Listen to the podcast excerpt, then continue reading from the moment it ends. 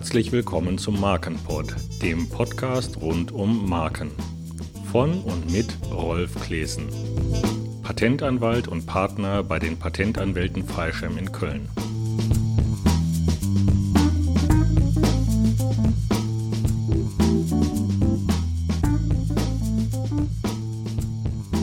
Heute geht es um das Thema Markenrecherche Nehmen wir an, unsere virtuelle Heldin Maria Musica hat ihre Marke Marimba für das Tanzstudio noch gar nicht angemeldet und möchte erst einmal herausfinden, ob es ähnliche ältere Marken gibt, die vielleicht gefährlich für sie werden könnten.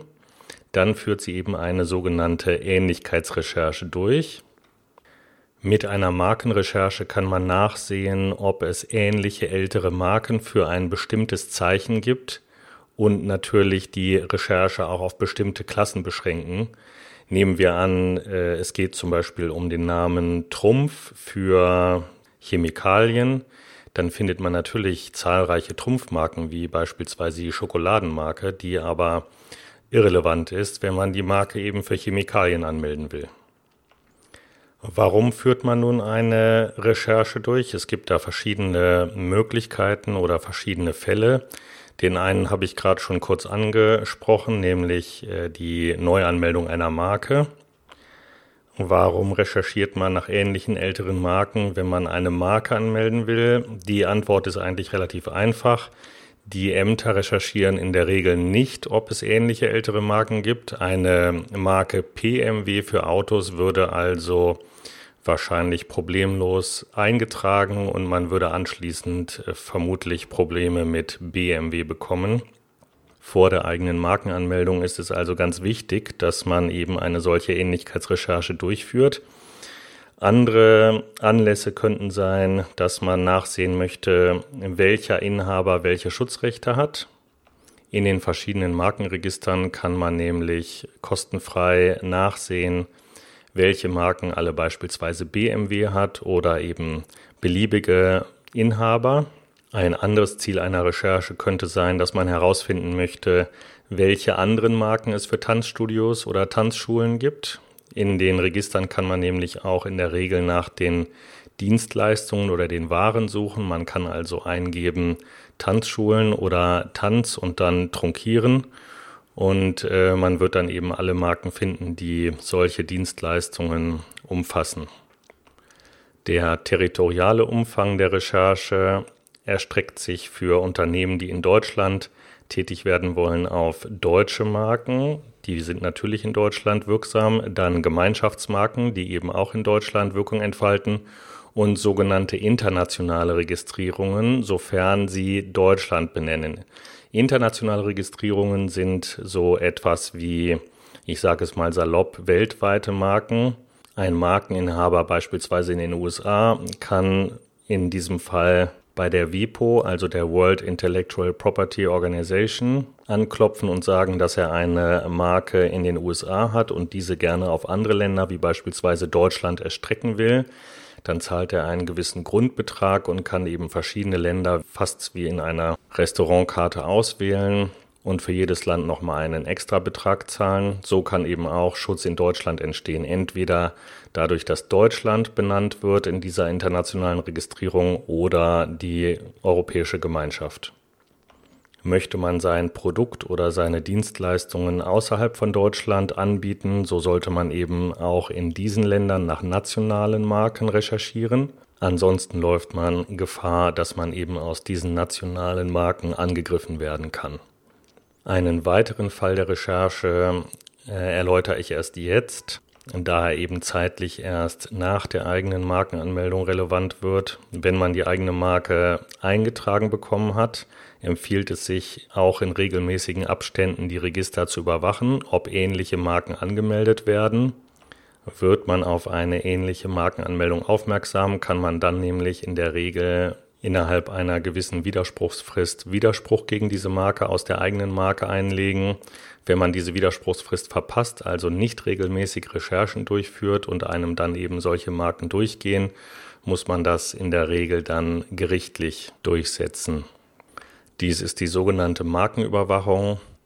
Wenn Sie damit Ihren Patentanwalt des Vertrauens beauftragen, wird er Ihnen in der Regel einmal pro Monat die aufgefundenen ähnlichen Marken zuschicken und auch gleich eine Empfehlung abgeben, ob es sinnvoll ist, hier Widerspruch einzulegen. Kommen wir nun zu einem ganz wichtigen Punkt. Wie kann man diese Recherchen überhaupt durchführen?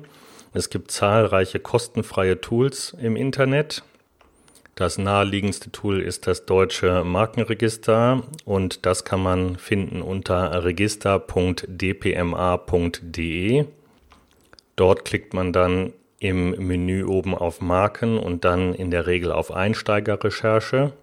Hier könnte man dann beispielsweise Marimba eingeben und bei den Klassen 41, weil Dienstleistungen an der Tanzschule in 41 fallen würden und würde dann alle Marken angezeigt bekommen, die in Deutschland Wirkung entfalten. Der Nachteil am deutschen Register ist, dass man keine ähnlichen Marken recherchieren kann. Man kann natürlich trunkieren, aber die Möglichkeiten, so ähnliche Marken zu finden, sind natürlich überschaubar. Viel besser ist aus meiner Sicht die Datenbank TMView, erreichbar unter www.tmview.europa.eu. Diese Datenbank wird vom OHIM, also salopp dem Gemeinschaftsmarkenamt, betrieben und dort kann man auch ähnliche Marken recherchieren. Hierzu geht man rechts neben dem Suchfeld auf Advanced Search und klickt dann Fuzzy an, also V-U-Z-Z-Y. Wie auch im deutschen Register sollte man auch hier die Recherche auf die relevanten Nizza-Klassen beschränken, da man ansonsten lauter irrelevante Marken angezeigt bekommt. Der weitere Vorteil gegenüber dem deutschen Register ist der, dass man hier auch zahlreiche andere nationale Marken recherchieren kann.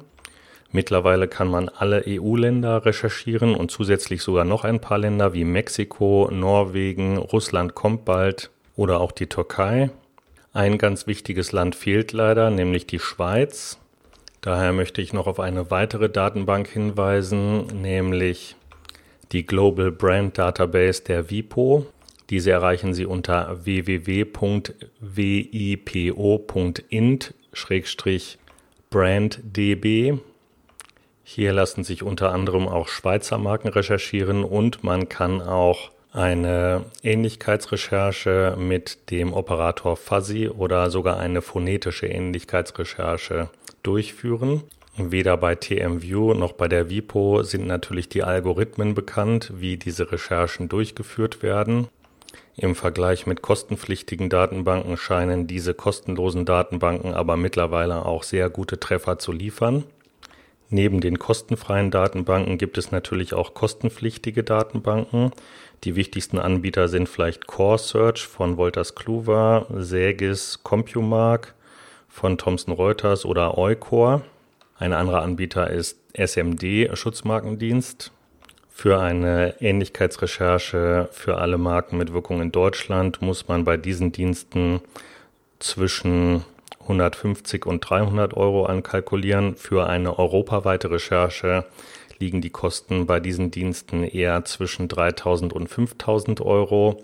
Weltweite Recherchen sind viel, viel teurer. Unsere Mandanten recherchieren allerdings gerne über uns. Der Vorteil liegt auf der Hand. Wir haften halt für die Recherche und für die Aussagen, die wir treffen.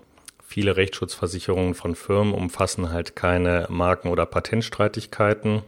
Und so können gerade mittelständische Unternehmen, aber auch große Unternehmen ihr Risiko etwas absichern.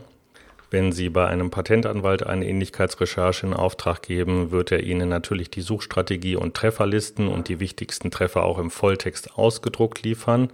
Zusätzlich wird er in der Regel auch die allerwichtigsten Treffer konkret einschätzen und für diese Einschätzung auch haften. Vielleicht zum Schluss noch eine Anmerkung zur TMView, ein kleines Schmankerl. Hat man einmal eine Recherche bei TMView durchgeführt, so kann man Benachrichtigungen abonnieren und so in Zukunft immer benachrichtigt werden, wenn ähnliche Marken angemeldet werden.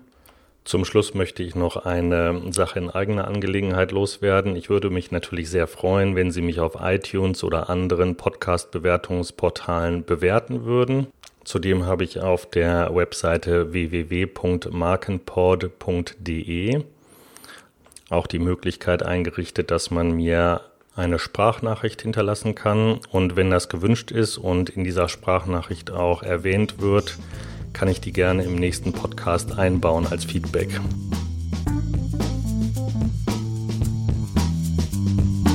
Dies war eine Folge im Markenpod, dem Podcast rund um Marken. Weitere Informationen finden Sie auf markenpod.de oder facebook.com-markenpod. Dieser Podcast ist keine Rechtsberatung.